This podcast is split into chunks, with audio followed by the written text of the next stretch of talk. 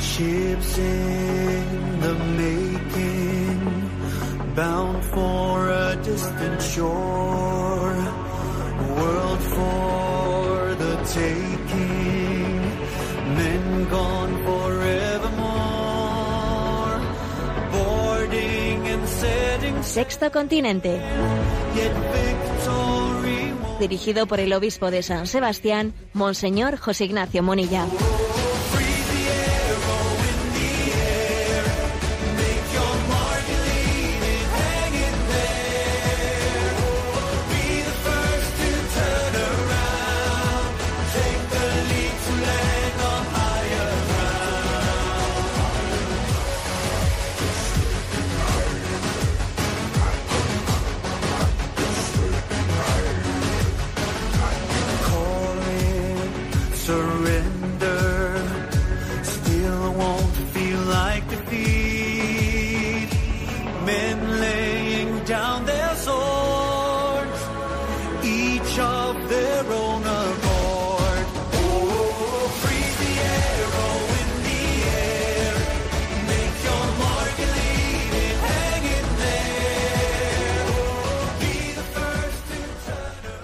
Cordial saludo a todos los oyentes de Radio María. Un día más, con la gracia del Señor, nos disponemos a realizar este programa llamado Sexto Continente, que lunes y viernes de 8 o 9 de la mañana, una hora menos, en las Islas Canarias, realizamos aquí en directo, en Radio María España.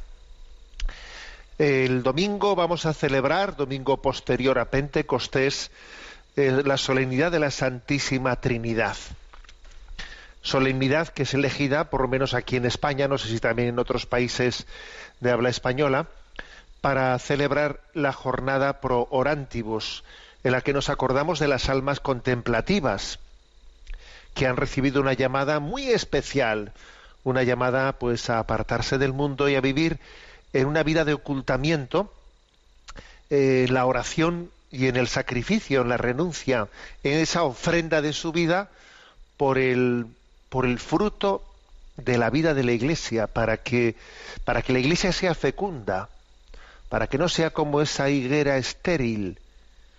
No no para que sea fecunda la iglesia. Y yo sé que pues hay oyentes en este programa que forman parte en Radio María que forman parte de esa vida contemplativa. Y sobre todo sé que estamos siendo sostenidos por ellos y que algún día cuando estemos en la presencia de Dios, cuando Él nos llame a su presencia y en la visión beatífica allí lo veamos todo y lo entendamos todo, veremos cómo hemos sido sostenidos, cómo entre eh, las distintas vocaciones de la vida de la Iglesia, pero muy especialmente cómo la vida contemplativa nos ha sostenido. Eh, nosotros vivíamos aquí abajo en el valle, viendo pues eh, junto al río pues cómo eh, había huertas fecundas pero pero quizás no teníamos la, la, capacidad la perspectiva de levantar los ojos y ver que en lo alto en el monte había una nieve que pasaba desapercibida allí a lo lejos una nieve que se iba derritiendo que bajaba eh, y hacía que el valle pues fuese fecundo no entonces creo que hay que decir, levanto mis ojos a los montes, ¿de dónde me vendrá el auxilio? Y veo también que el auxilio de Dios se sirve de las almas contemplativas, ¿no? Me quiero acordar de ellas porque tenemos que ser muy agradecidos hacia quienes han hecho de su vida una ofrenda para orar por todos nosotros y además no son no son para nada valorados ni comprendidos, están ahí perdiendo, pero ¿qué hacen ahí? ¿Qué hacen ahí, no? recuerdo que en una, una, ocasión pues una persona no pues me dice yo yo lo de los misioneros sí lo entiendo ¿eh? pero yo lo de las almas contemplativas no lo no lo entiendo. Entonces yo le dije mira te voy a dar una mala noticia. Eh, no solo no entiendes lo de las almas contemplativas tampoco entiendes lo de los misioneros. Porque si no entiendes una cosa a la otra la, estás dices que la entiendes pero la estás entendiendo desde pues desde su superficialidad, sin entender el misterio que se esconde en lo que es la vida de la Iglesia, ¿no? Que es una eh, que es una comunión, una comunión que vivimos unos gracias a los otros. Bueno, pues quiero compartir con vosotros en esta entradilla del programa y dedicársela especialmente a las almas contemplativas una cita, una joya de San Juan de Ávila que he descubierto, que uno de los oyentes me ha enviado y me parece una joya de los escritos de Juan de Ávila, ¿no? Que bien puede aplicarse a las santamónicas del mundo, porque también las mónicas ¿eh? que, bueno, pues que oran y rezan y sufren por la conversión de sus hijos, pues también forman parte de esa alma de la vida contemplativa a la que me, a la que me estoy refiriendo. ¿no? Y la cita de San Juan de Ávila es esta.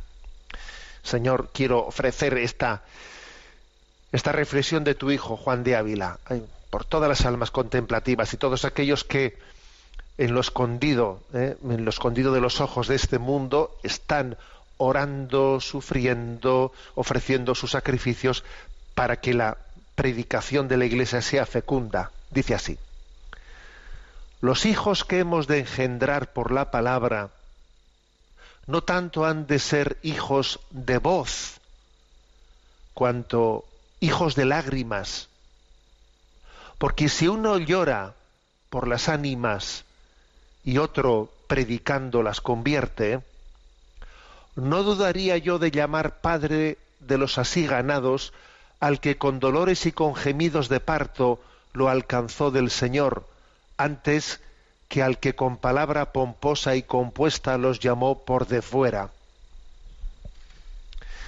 Por lo tanto, hay padre, hay una paternidad, hay una maternidad de las almas que ha sido ganada en la oración, en el ocultamiento de este mundo, en el sacrificio, en la renuncia, en las lágrimas. Eso que dice el Señor, hay demonios que solo pueden ser expulsados, hay almas que solo pueden ser ganadas, hay conversiones que solo pueden ser obtenidas con mucha oración y sacrificio y renuncia. Nos quedamos con esta expresión ¿eh? de San Juan de Ávila que os vuelvo a leer. Los hijos que hemos de engendrar por la palabra, no tanto han de ser hijos de voz, cuanto hijos de lágrimas. Porque si uno llora por las ánimas y otro predicando las convierte, no, no dudaría yo de llamar Padre de los así ganados al que con dolores y con gemidos de parto lo alcanzó del Señor, antes que al que con palabra pomposa y compuesta los llamó por de fuera. Sexto Continente es un programa que tiene su interacción con los que son usuarios de redes sociales, en Twitter y en Instagram a, través de la cuenta arroba obispo monilla, con los que son usuarios de Facebook a través del muro que lleva mi nombre personal de José Ignacio Munilla. Recuerdo que los programas anteriores están a vuestra disposición tanto en el podcast de Radio María como en la página web multimedia www.enticonfio.org. Allí tienes un apartado de Sexto Continente. Bien, después de este saludo a las almas contemplativas en el día de, la jornada pro orantibus, voy a compartiros un tema que os va, os va a llamar la atención. Es otra de esas joyas que, uno se encuentra. la, historia de la Iglesia, la tradición de la Iglesia está llena de joyas que tenemos que rescatar, ¿no? Esa, por ejemplo, cita que os he compartido de San Juan de Ávila. Bueno, pues aquí me he encontrado yo esta semana con otra joya, una joya de San Bernardino de Siena, fíjate tú. Mm, San Bernardino de Siena, en el año 1427, en junio de 1427, predicó un sermón a los profesores y estudiantes de la Universidad de Siena y les dio siete reglas a los universitarios para, mm, para estudiar adecuadamente. Siete reglas para que el estudio sea efectivo. Y estamos en este momento en época de exámenes.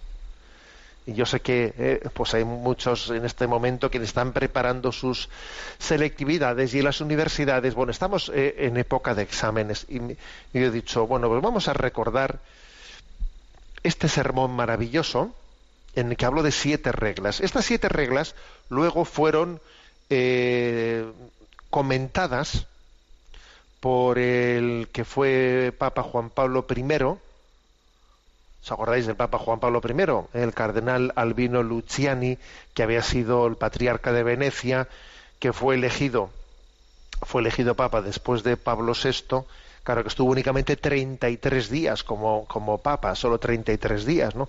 La verdad es que fue uno de los pontificados más cortos de la historia de la Iglesia, un hombre, el hombre de la sonrisa, ¿no? Bueno, pues el hombre que tenía un sentido del humor importante, como vais a ver ahora también. Bueno, pues él, en un libro que se publicó justo además en el momento en el que, en el que se hizo, eh, fue elegido como papa, se publicó un libro titulado Ilustrísimos Señores. Entonces él, en ese libro, le escribe una carta a San Bernardino de Siena y bueno, con un tono además muy gracioso, ¿eh? le escribe una carta y le dice, querido santo sonriente. ¿Eh? Entonces, bueno, pues le, habla y le comenta, le comenta ese sermón que San Bernardino de Siena pues había predicado allí en el, en el siglo XV sobre cómo el modo de estudiar de los estudiantes, ¿no?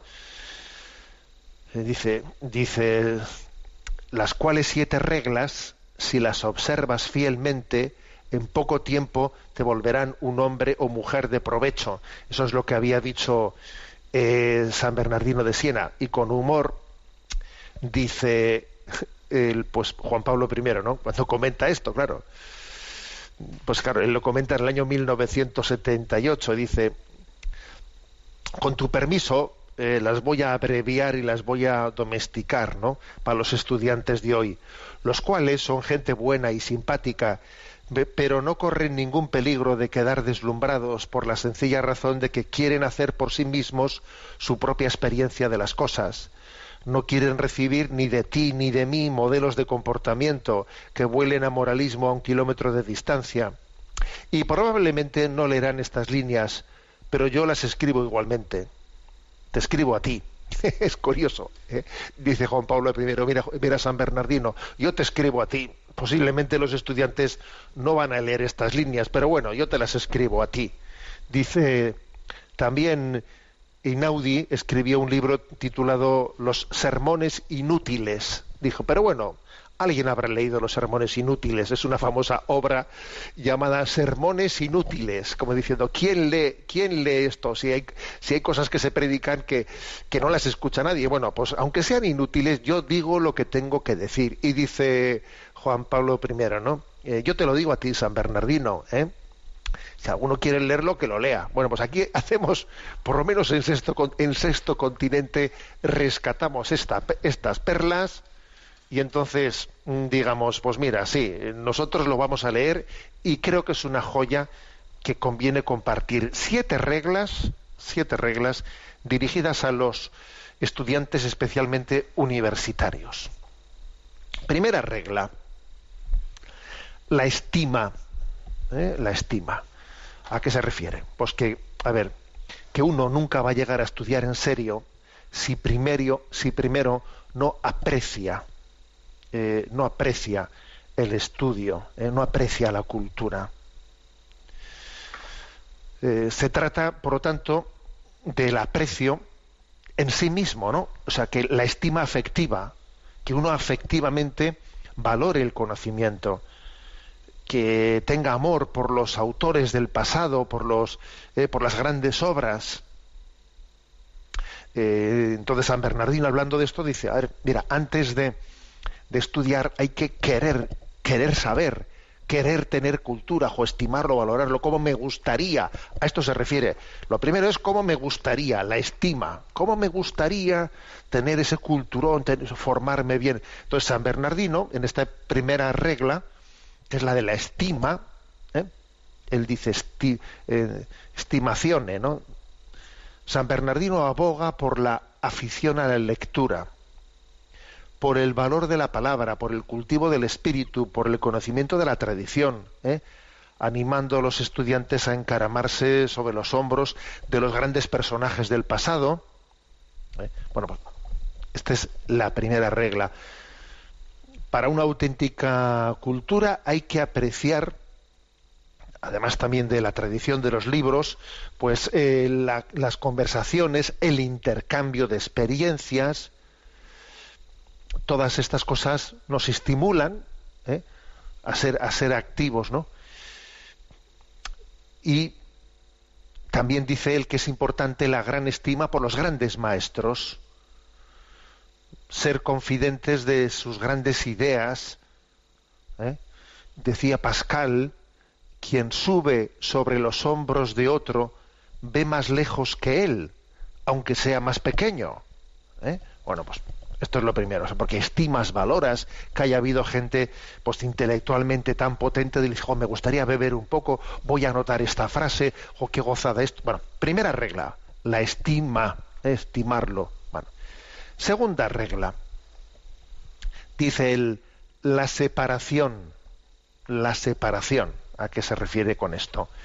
Separarse al menos un poco, tomar distancia, ¿eh? De lo contrario, no se estudia en serio. También los atletas deben abstenerse de muchas cosas para poder ser buenos atletas. Uno tiene que tomar cierta distancia hacia el mundo, separarse un poco del mundo. Si tú no, si tú no te separas un poco de la mundanidad, no puedes ser un buen estudiante. El estudiante ha de poner distancia y renunciar a todo aquello que le perturbe en su aprendizaje y maduración personal. Y entonces dice San Bernardino, ¿no? Dice, afecta a las malas compañías, hay que tomar distancias, a las lecturas perniciosas, a las supercherías, a los juegos de azar, al uso inadecuado de las fiestas y el ocio, a las formas vanidosas y ostentosas de vestir. Seguro que hoy diría también pues eso, ¿no? A todas las adicciones de, tecnológicas, ¿no? Como que tienes que tomar un poco de distancia, sino, sino una, dice él, separación, segunda regla. También dice él, alejarse de los profesores ignorantes y fatuos, esos cuya fama y prestigio solo se basa en la venta de su ciencia al mejor postor. ¿eh? O sea, fijaros, ¿eh? que también San Bernardino repudia en ese sermón que predicó en la Universidad de Siena, repudia sin contemplaciones el mal ambiente lleno de envidias, rencillas, altercados, zancadillas que a veces tenían entre los, entre los falsos doctores, ¿no?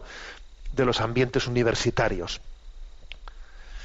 Eh, bueno, pues, pues esto es, eh, esta es la segunda, digamos, eh, la segunda, mm, el segundo consejo que cuando se lo que cuando se lo comenta no Albino Luciani a San Bernardino de Siena pues pone por un ejemplo precioso no el estudiante el que se tiene que aplicar esto de la separación de la separación dice tiene que asumir por su propia iniciativa el remedio saltimbanqui. Qué es eso del remedio saltimbanqui entonces pone pone un ejemplo. Subido en una silla Saltimbanqui pues muestra una caja cerrada a los campesinos que le rodean, ¿no? Atónitos y con la boca abierta, un día de mercado le dice, compren, aquí tienen ustedes esta caja, aquí dentro está el remedio más eficaz contra las coces de los mulos. los campesinos muchas veces pues, pues tenían eh, accidentes graves contra las coces del mundo, perdón, de, de los mulos, quiere decir, ¿no? Entonces, aquí tienen en esta caja el remedio. Con esta caja, con lo que hay aquí, no, no los, los mulos nunca más, ¿no? Los caballos, la caballería nunca más le van a dar una coz, ¿no? Cuesta muy poco, es muy barato y supone una gran fortuna. Claro, y mucha gente compró, compró esa caja, ¿no? Y uno de los compradores le entraron ganas de abrir la caja, ¿no? A ver qué tiene dentro, ¿no? Y con gran sorpresa no encontró sino una cuerda de dos metros. ¿Qué es esto, no? Y entonces levantó la, voz protestando, esto es un timo, es un timo. ¿eh? Y le dijo a Saltimbanqui, nada de timo. ¿eh? Tú aléjate del mulo la distancia de esa cuerda y verás cómo no puede darte una coz. ¿eh? Es decir, que es el remedio clásico y radical que dice, a ver, tú pon distancia, ¿eh? pon distancia de todos los mulos que dan coces morales también en la vida que es lo que dice la segunda regla ¿eh? de San Bernardino. Tú pon distancia. Un buen estudiante tiene que poner distancia de malas compañías, de lecturas perniciosas, de, una vida disoluta, porque es que si no, no vas a poder estudiar. Pon distancia. Por lo tanto, primer consejo, estima, estimar la cultura. En segundo, tomar separación, tomar distancia. Tercero, dice tranquilidad, tranquilidad, o quietazione, dice en, en italiano, tranquilidad. Nuestra alma es como el agua. Cuando se mueve mucho se enturbia. ¿eh? Todo estudiante necesita sosiego para poder concentrarse y rendir en su trabajo. Pero no solo, no solo exterior, sino también interior. Para alcanzar esta serenidad no propone técnicas de relajación, ¿eh? como nosotros soy seguro que escucharías. No, aunque sí que habla de oración y de meditación, ¿eh? sino algo más profundo. ¿Qué propone, pues, para alcanzar esa eh, sosiego interior? Lo que propone es aplacar las pasiones desordenadas que turban el espíritu. Y entre ellas cita juergas excesivas, los banales devaneos amorosos, tristezas, melancolías, depresiones, miedos, abandono precoz de los estudios, mm, odios, codicias, mm, afán desordenado de riquezas. Todo esto ofusca, ofusca a la persona, le impide progresar como estudiante y como persona. ¿eh? Bernardino es tan consciente de la dificultad de lograr esta quietud que propone pedirle a Dios con insistencia el don de la, ¿eh? de la paz interior, de la tranquilidad interior para poder estudiar. Dice, pida esto, pídelo, pídelo. ¿eh? Pídelo, da reposo. San Bernardino dice, "Re- rezadle al Señor diciendo, Señor, da reposo a nuestra mente, da paz a mi interior cuando se pone el estudiante a estudiar, dame la paz, eh, el sosiego para poderlo, para poder estudiar. Cuarta regla, el orden. El orden dice, un equilibrio justo tanto en las cosas del cuerpo como las del espíritu. Tiene que haber un, un orden, un equilibrio. Comer, sí, pero mira, ni mucho ni poco, porque si comes poco, mm, si no comes lo suficiente, no rindes bien. Si comes demasiado, así no hay quien estudie. ¿eh? Dormir, lo mismo, eh, ni poco, ni poco ni mucho. Si duermes poco, así no hay quien estudie. Si duermes mucho, tampoco se puede estudiar. O sea, tiene que haber un orden, un equilibrio, una jerarquía. ¿eh? Las tareas deben de secuenciarse sin atracones de última hora, dice, ¿eh? fíjate, ¿eh? dice, sin atracones de última hora, las tareas tienen que, se- que secuenciarse. Un estudiante debe tener una cabeza bien asentada, capaz de imponer orden en, en todos los aspectos de su vida, no preocuparse de lo que no le corresponde. ¿eh? Repito esto, no preocuparse de lo que no le corresponde, centrarse en su principal deber y aprovechar al máximo los dones que le han sido dados. Y ya está, orden y a lo, y a- lo mío. ¿eh? Esta es la cuarta regla, orden. Quinta, perseverancia. Dice aquí, señores, ¿eh? perseverancia. En la escuela y en la vida no basta desear, ¿eh? hace falta querer, querer. No basta comenzar a querer, sino que hay que seguir queriendo. Y no basta siquiera seguir, sino que es necesario saber comenzar a querer de nuevo cada vez que uno se ha parado por pereza, por fracasos o por caídas. ¿eh? Esto es lo de la determinada determinación. ¿eh? La mayor desgracia de un estudiante, más que la poca memoria, es su voluntad débil. Alguno dice, ay, qué, qué poca memoria tengo. Mira, tu problema no es la falta de memoria, es la voluntad débil. La mayor fortuna de un, de un estudiante no es qué gran talento tiene, qué gran talento, no. La mayor fortuna es una voluntad firme y tenaz. Pero esta solo se templa al sol de la gracia, dice San Bernardino. Solo se calienta al fuego de las grandes ideas y de los grandes ejemplos. O sea, es curioso, ¿no? Que, que, que diga, es que necesito grandes, o sea, para tener una gran voluntad necesito un, un gran ideal y un gran ejemplo. Y de él aprendo, de él aprendo, ¿no? Entonces, bueno, pues eh, aquí eh, mm, eh, pues comentando esta quinta regla, ¿no? De San Bernardino de Siena, pues Juan Pablo I, ¿no?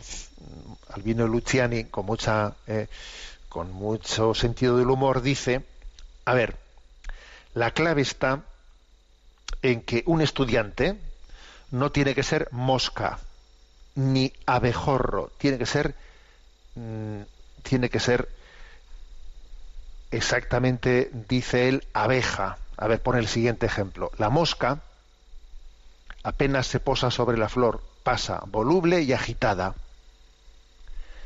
El abejorro se detiene un poco más, pero que le- lo que le gusta es hacer ruido, ruido con las alas, pero nada más.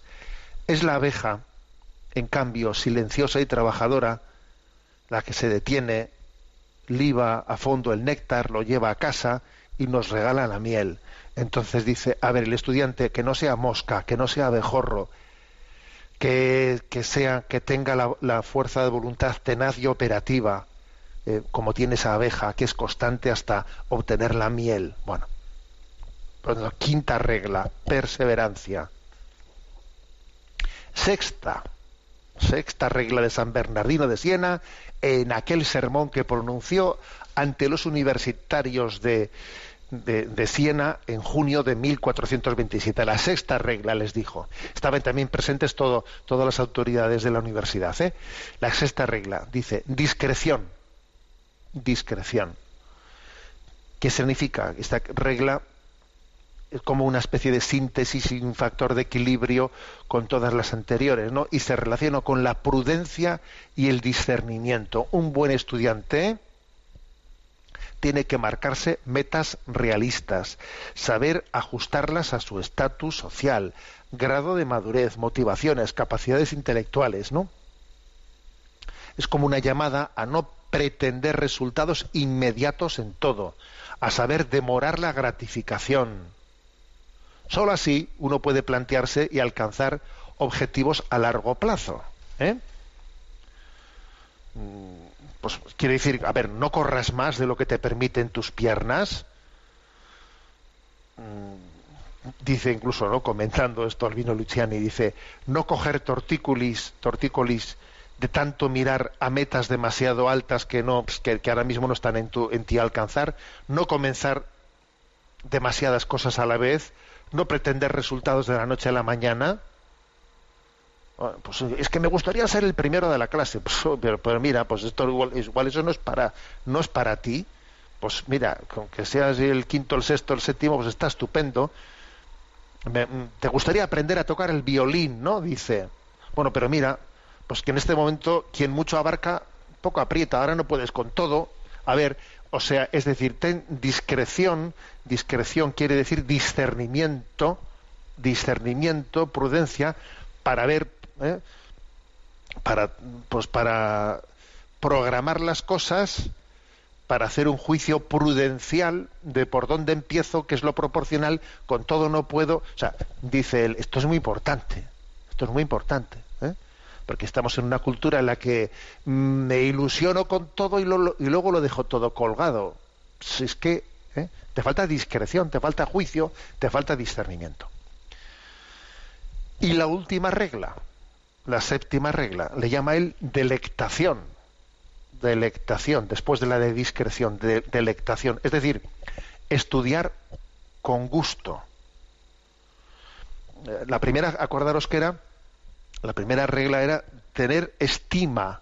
Antes de empezar a estudiar, tener estima. Pero esta es distinta. Esta es, según vas estudiando, ir sacándole el gusto. No se puede perseverar en el estudio si no se, le va sacando gusto. Al principio no se tiene ese gusto. Uno puede tener una estima, me gustaría tener cultura, sí, pero al principio cuando te pones a estudiar gusto, el, estudiar gusto no te puede dar, ¿eh? es porque es sacrificado. El gusto no se tiene al principio, sino que se va adquiriendo poco a poco. El, el gusto llega más tarde, como un premio del esfuerzo hecho, dice San Bernardino como decía Cicerón, que le cita a Bernardino, como decía Cicerón, el docere se consigue mediante el delectare. ¿eh? Tú para aprender te tienes que aprender a deleitar, ¿no? El placer de aprender vendrá dado como un premio, consecuencia del esfuerzo y la constancia. El conocimiento es deleitoso, pero eso no lo sabe quien no ha sido capaz de obtenerlo, saborearlo a fondo y trabajarlo con empeño y perseverancia, ¿no? Sabiendo vencer las fases que siempre existen, que son arduas, difíciles, que tienes ganas de, de dejarlo todo colgado, y tú insistes, perseveras, y entonces, jo, eso te, te- da una, te da un, un, un gozo interior grande, saboreas porque has superado las etapas de desierto, y entonces, claro, te, te da eh, una autoestima importante porque has superado todo eso y ahora lo saboreas. Mm, eh, quien, eh, quien estudie de manera mecánica, superficial, para probar justito, justito y obtener un título, no a no tiene nunca este, esta delectación, este saborear las cosas, no. El placer del estudio está garantizado por San Bernardino, dice, pero solo para quienes sigan todas estas reglas con constancia y sin desfallecer. Curioso, ¿eh? Siete reglas para los estudiantes, ¿eh? dice especialmente estudiantes universitarios. Eh, como digo, están comentadas en una carta que le escribe, ¿no? Albino Luciani en 1978, se, se la escribe a San Bernardino, quien pronunció este sermón en 1427. No pensaría, no pensaría eh, San Bernardino que cinco, eh, cinco siglos después, pues un papa le iba a dirigir una carta comentándole el sermón que había hecho a los universitarios ¿no? y a los profesores de aquella universidad. Estos son los siete. Primero, estima, estima hacia la cultura. Segundo, separación, pon- poner distancia hacia lo que al estudiante obviamente le, va, le va a quitar la- la paz. Tercero, paz interior, ¿eh? Cuidar la paz interior, pedirla, pedirla a Dios. Cuarta, orden, ¿eh? orden en la manera de hacer las cosas. Quinta, perseverancia. Sexta regla, discreción, discernimiento. ¿eh? Y séptima, delectación, go- gozarlo. Bueno, pedimos por todos los estudiantes, yo sé que también habrá en, eh, habrá en nuestro programa no solo estudiantes, sino también pues madres y, y- abuelos que, que en, este momento pues están también con sus preocupaciones y por todos los estudiantes que están en este momento sometidos a prueba. Yo recuerdo que siendo sacerdote en, en Zumárraga, pues allí hay una ermita que se llama la ermita de la Antigua y que en época de exámenes las velas, las velas puestas a la Virgen solían aumentar mucho, solían aumentar mucho, ¿no? y no solamente puestas por los estudiantes, ¿no? sino muchas veces puestas por sus familias, porque también cuando pues cuando alguien se está sometiendo a la prueba de los exámenes es la familia entera, ¿no? la que la que también está está sometida a esa prueba. Bueno, estamos en este en este mes de mayo y la verdad es que Radio María, además que estamos en los últimos días, ¿eh? en los últimos días de la campaña de Radio María en la que todos mm, eh, pues estamos participando y, mandando nuestra flor a María, ¿no? Con flores a María que Madre nuestra es. ¿eh? Son los últimos días de esta campaña, pues vamos mm, a rezarla, a dirigirnos a ella con este canto de Felipe Gómez que tiene como título Nada sin ella, que hace, es un canto que hace un recorrido de la presencia de María en los momentos más importantes de la vida de Jesús.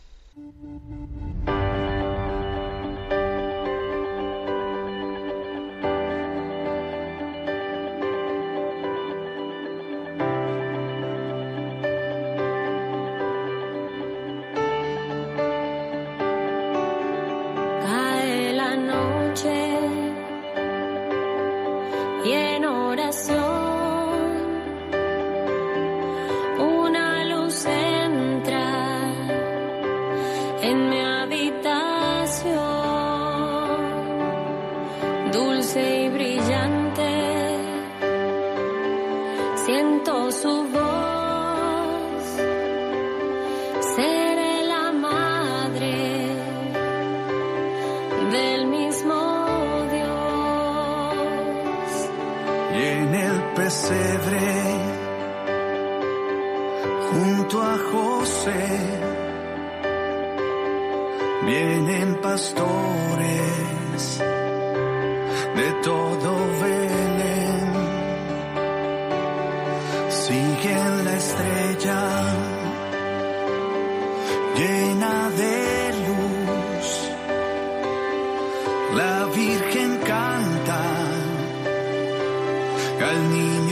Jesús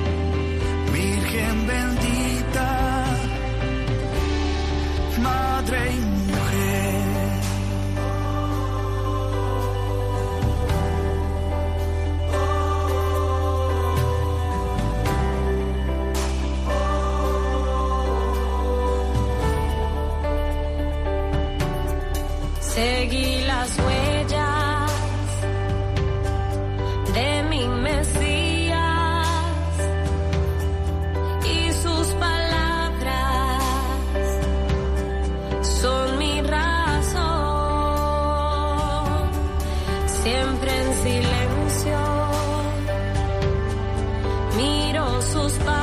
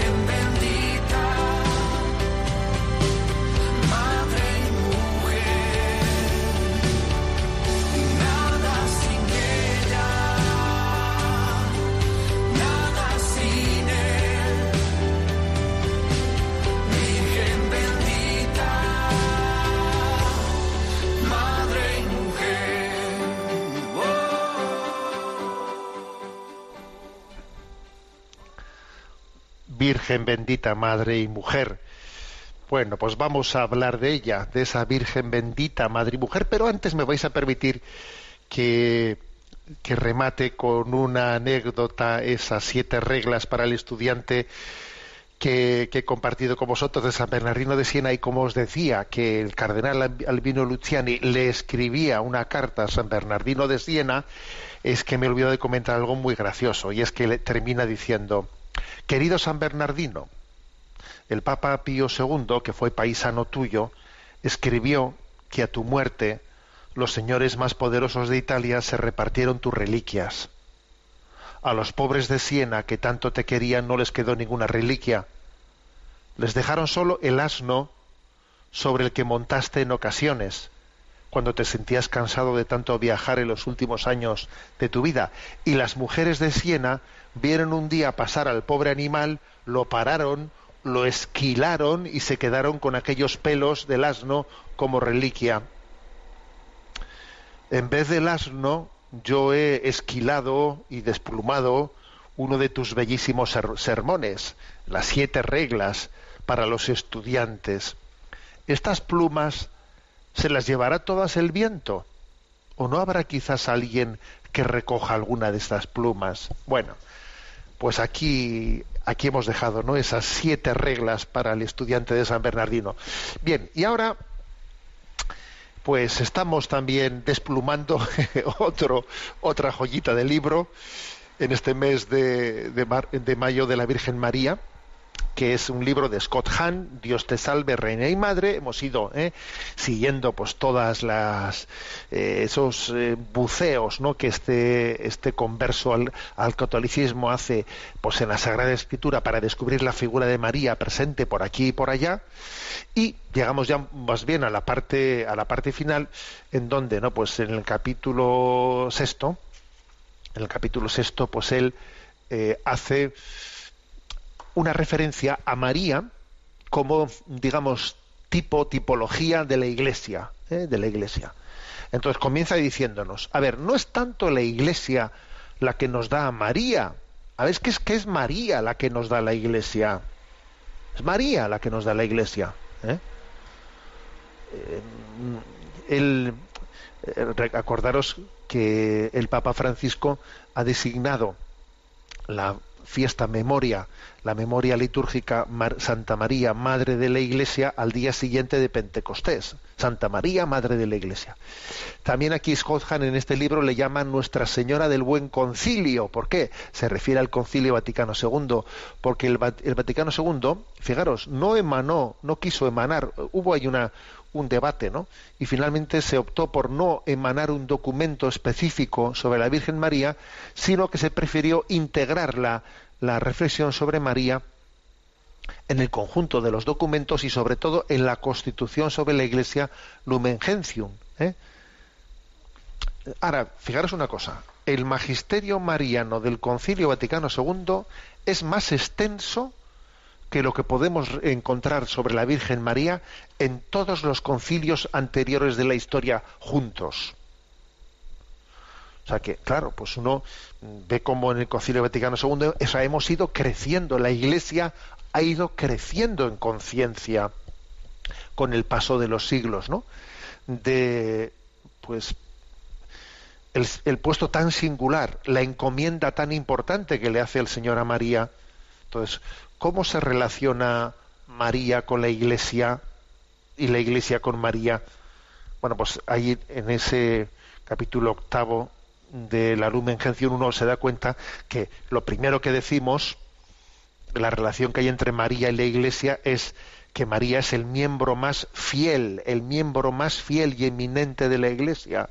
Hubo un día en la historia de la Iglesia, hubo un día en que María fue el único miembro de la Iglesia cuando todos los demás salieron huyendo.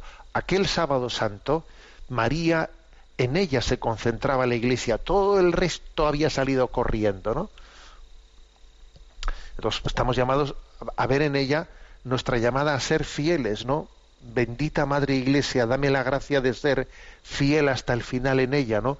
Ella es creyente fiel y discípula en la fe. Punto clave. ¿eh? Pero también, además de eso, que es la base, ¿eh? además de eso, en, en María vemos el tipo de la Iglesia. ¿Por qué es el tipo de la Iglesia? Porque ella es virgen y madre, es virgen y madre, y la Iglesia tiene que ser virgen y madre. Invitando a María Virgen, la Iglesia conserva la fe íntegramente, la esperanza firme, el amor sincero. La Iglesia tiene que ser virgen en el sentido de que conserve virgen el mensaje de Jesucristo, que no lo mundanice, que no lo prost- prostituya. O sea, no, estamos llamados a que el depósito de la revelación lo guardemos como oro en paño. Sí, o sea, nosotros no necesitamos para nada ¿eh?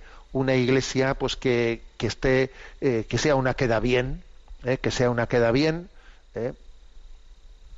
que pues para que el mundo hable bien de ella. El otro día, por cierto, le escuché una, una a un periodista eh, inglés, ¿no? Creo que era un tal Birgit Cale que decía, ¿no? ¿Quién necesita una iglesia que bendiga todo, que diga amén a todo, independientemente de que esté en consonancia o en contraposición a sus propias reglas? A pues, pues, una, iglesia, una iglesia mundanizada no la necesitamos. Para eso ya tenemos el mundo. ¿eh? Siempre además el original va a ser, más auténtico que la copia. Si, si yo lo que quiero es que la iglesia se mundanice, mira, paso ya está el mundo. Por lo tanto, la primera, o sea, la Virgen María es tipo de la Iglesia porque nos enseña a, a ser vírgenes. La Iglesia tiene que ser virgen, no puede mundanizarse. Segundo, además de ser virgen, tiene que ser madre. La Iglesia engendra hijos en un parto para la vida eterna. Participa en el nacimiento y educación de los hijos de la Iglesia, como hace María. Es que María, María nos enseña a ser madre, a que la Iglesia sea madre. Está dando a luz a los hijos, ¿no? Entonces, y en tercer lugar, ¿eh? bueno, no sé si en tercero o en cuarto, pero bueno, también al mismo tiempo, eh, María nos enseña, le enseña a la Iglesia, le muestra a la Iglesia cómo se alcanza la fecundidad, cómo se alcanza la fecundidad. ¿Cómo será eso? Pues no conozco varón, dice María. Pues eso mismo dice la Iglesia, ¿no? ¿Cómo, y cómo está esta, esta red repleta de, peces si yo si yo eh, llevo toda la noche pescando y no y no he sido capaz de pescar eh, de pescar nada no y ahora cómo es posible que, que tenga, tenga acontezca esta pesca milagrosa no cómo se, cómo será posible si no conozco varón mira el Espíritu Santo vendrá sobre ti. O sea es decir María le enseña a la Iglesia a entender que la fecundidad suya tiene que ser una fecundidad que es don del Espíritu y no meramente estrategias nuestras, ¿eh? sino don del Espíritu. Bueno, bueno, pues como veis mm, es una, una, pues un rostro de la Mariología maravillosa la que nos muestra, ¿no? Pues el Concilio Vaticano II. Y aquí Scott Hahn en este libro subraya. Entonces, estamos llegando un poco, digamos, a, pues a, a la cumbre del- de, de lo que un presbiteriano como Scott Hahn pues eh, comparte con nosotros de cómo para hacerse católico ha tenido que eh, bucear en la eh, en la figura de María y, descubrir que estaba pues presente en la escritura pues de una manera mucho más profusa de lo que él suponía. Y entonces se hace una pregunta a Scott Hahn oye y esto de la mariología no es un freno para el ecumenismo claro, lo, lo pregunta él que ha sido presbiteriano. Lo pregunta él, eh, se lo pregunta diciendo, es que yo he sido de los que ha afirmado tal cosa, ¿no? Que hay, que hay que orillar a la Virgen María para que así el ecumenismo, el encuentro entre los cristianos sea posible, ¿no? ¿Eh? Claro, pero es que el que piense eso, se piensa que el ecumenismo es una especie de reparto de cromos o vamos a intercambiarnos cromos, ¿no? Tú mira, si tú cedes en esto, yo cedo en lo otro, yo voy a quitar a la Virgen María, tú quita lo otro y entonces llegamos a un punto intermedio y esto es un ecumenismo, ¿no? Un mínimo común di- divisor. A ver, eso no es el ecumenismo, eso es una eh, caricatura de ecumenismo. El ecumenismo es unirnos en la plenitud de la verdad. Y la mariología, lejos de ser un estorbo, ayuda en gran medida a acoger la plenitud de la revelación. Aunque pueda parecer en algún momento lo contrario, no te, no te dejes engañar. María nos ayuda a acoger la plenitud de la revelación, que es el fundamento para poder, para poder tener un verdadero ecumenismo, que es unirnos, pero no en un mínimo común, no, no, sino en la plenitud de la revelación. Y él pone un ejemplo, fijaros, ¿eh? en este libro, y, y pone que yo desconocía, por cierto, el ejemplo de que Max Turian, el que fue fundador de TC, pues él cuando, cuando se empezaron a escuchar rumores de que Pío XII, el Papa Pío XII, iba a promulgar allá en el año 1950 el dogma de la Asunción de María a los cielos, pues a una, serie de, de teólogos protestantes y entre ellos Masturian, pues pusieron el grito en el cielo, ¿no? Le pidieron al Papa no haga eso, no no no, no promulgue, eh, pues el, porque eso va a ser pues una un obstáculo más para el ecumenismo, no no haga ese ese, ese nuevo eh, dogma de la Asunción de María a los cielos, que no, que no. Y fíjate, fíjate cómo son las cosas, eh, que Pío XII promulgó el, el dogma de la Asunción de María a los cielos, y Max Turian, que se había quejado al Papa, que como, eh, como teólogo protestante después se hizo, se convirtió al catolicismo, y no solo eso, sino que se murió un 15 de agosto de 1996. O sea, fíjate, la Virgen le dio el don a este, a este santo varón Max Turian fundador de ETC, de morir el día de la asunción de María a los cielos. Fíjate lo que son las cosas, ¿no? Él que como teólogo protestante había, le había- se había quejado contra el Papa católico de no meta usted no meta usted eh, un dogma mariano que esto va a ser un, pues un tropiezo más en el camino ecuménico. Fíjate, él se católico y además la Virgen se lo llevó el día de la Asunción a los cielos, ¿no? Y, podemos decir que, fíjate, lejos de, de- que, esa fe en María sea un estorbo para el ecumenismo, se puede decir que, que han pasado las décadas y se ha demostrado que la Iglesia Católica, con todos los respetos al resto de las comunidades cristianas, pero al día, a día de hoy la Iglesia Católica es el auténtico motor del ecumenismo, ¿eh? precisamente por su convicción de que la unidad requerida por Dios solo se puede realizar en la adhesión común al contenido íntegro de, la fe revelada. ¿eh? Bueno, entonces dicho esto, entonces hay que decir que, nuestra fe en María no es ningún estorbo para el ecumenismo, hombre, ningún estorbo, fuera complejos, fuera complejos. Ahora, dicho esto, en este libro, pues Scott también nos comparte un convencimiento, el convencimiento de que sí, hay que defender la fe en María, pero no hacerlo con amor propio, no hacerlo con amor propio.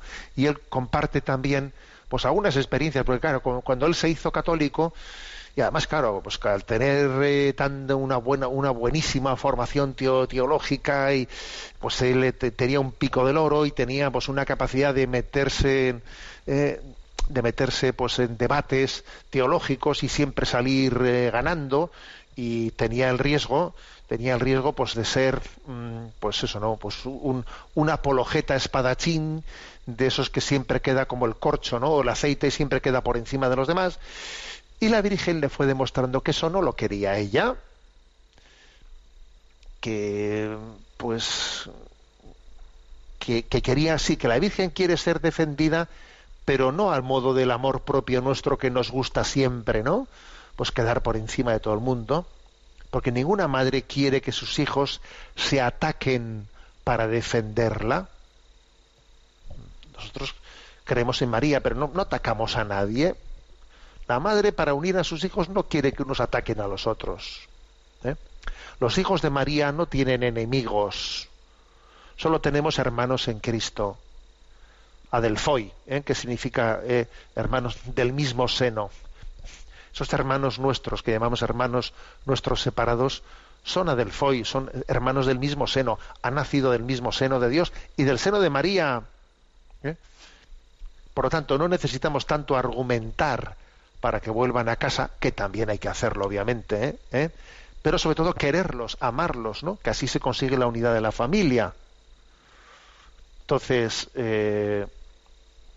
dice Scott Hahn, me imaginaba a María dándome palmaditas en la mejilla diciéndome, anda, no te preocupes tanto en defenderme, conténtate con amarme y en amar a mi hijo, y cuando te quedes corto, ya nos encargaremos de que no te falte. ¿eh? Bueno, pues por lo tanto, mm, es mucho más importante el amor eh, que esto lo dice Scott Hahn después de haber escrito este después de todos los capítulos anteriores en los que nos ha dado un montón de argumentaciones apologéticas ¿eh? que obviamente están bien dadas ¿eh? pero dice pero es mucho más importante amar es mucho más importante amar no ella ella la Virgen María sabe sacar mayores bienes de nuestras humillaciones, de que a veces no quedamos bien, que no, que no de nuestras argumentaciones perfectas, que me ha salido todo perfecto y estoy súper, ¿eh? estoy súper orgulloso y satisfecho de mí mismo. No, mira, tú ofrece tu pequeñez. Me gustaría tener un montón, una, un culturón, un culturón teológico para poder defender mejor la fe en la Virgen María. Bueno, mira, pues hay que formarse, está claro, ¿eh?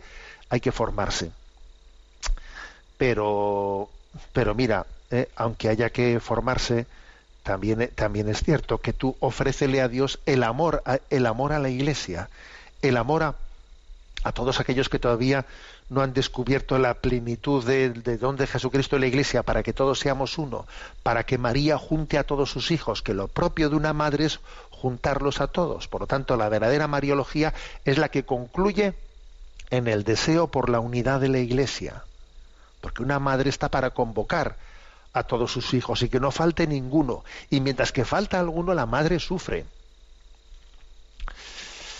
Bien, tenemos el tiempo cumplido. ¿eh? Me despido con la bendición de Dios Todopoderoso. Padre, Hijo y Espíritu Santo. Alabado sea Jesucristo.